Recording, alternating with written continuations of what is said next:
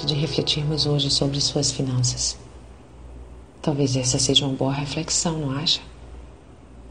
Então comecemos com uma pergunta: Como você tem administrado seus recursos financeiros?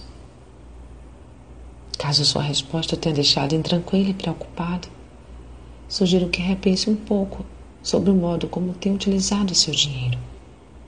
Com frequência, as pessoas gastam além daquilo que recebem.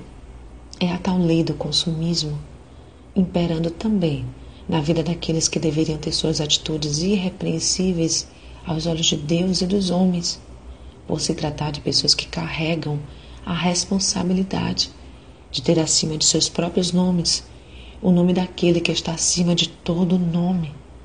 E isso é muito sério. Leia Efésios 5, 27. Então, controle seus impulsos. Aprenda a diferenciar necessidade de vontade e gaste com sabedoria.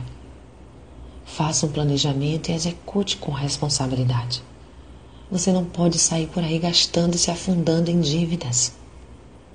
Veja como Deus nos adverte a este respeito.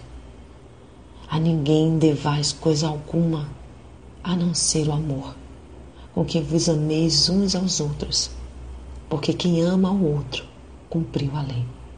Romanos 13, 8. Está muito endividado? Então está na hora de consertar.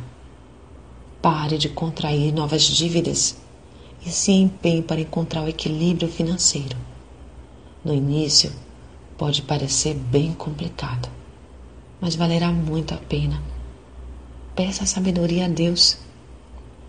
E, se algum de vós tem falta de sabedoria, peça a Deus, que a todos dá liberalmente, e não lance em rosto, e ser-lhe é dada.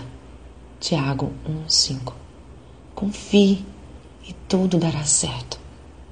Sou Sayonara Marques minha página no Facebook é Despertar Espiritual Diário. Fique na paz de Deus.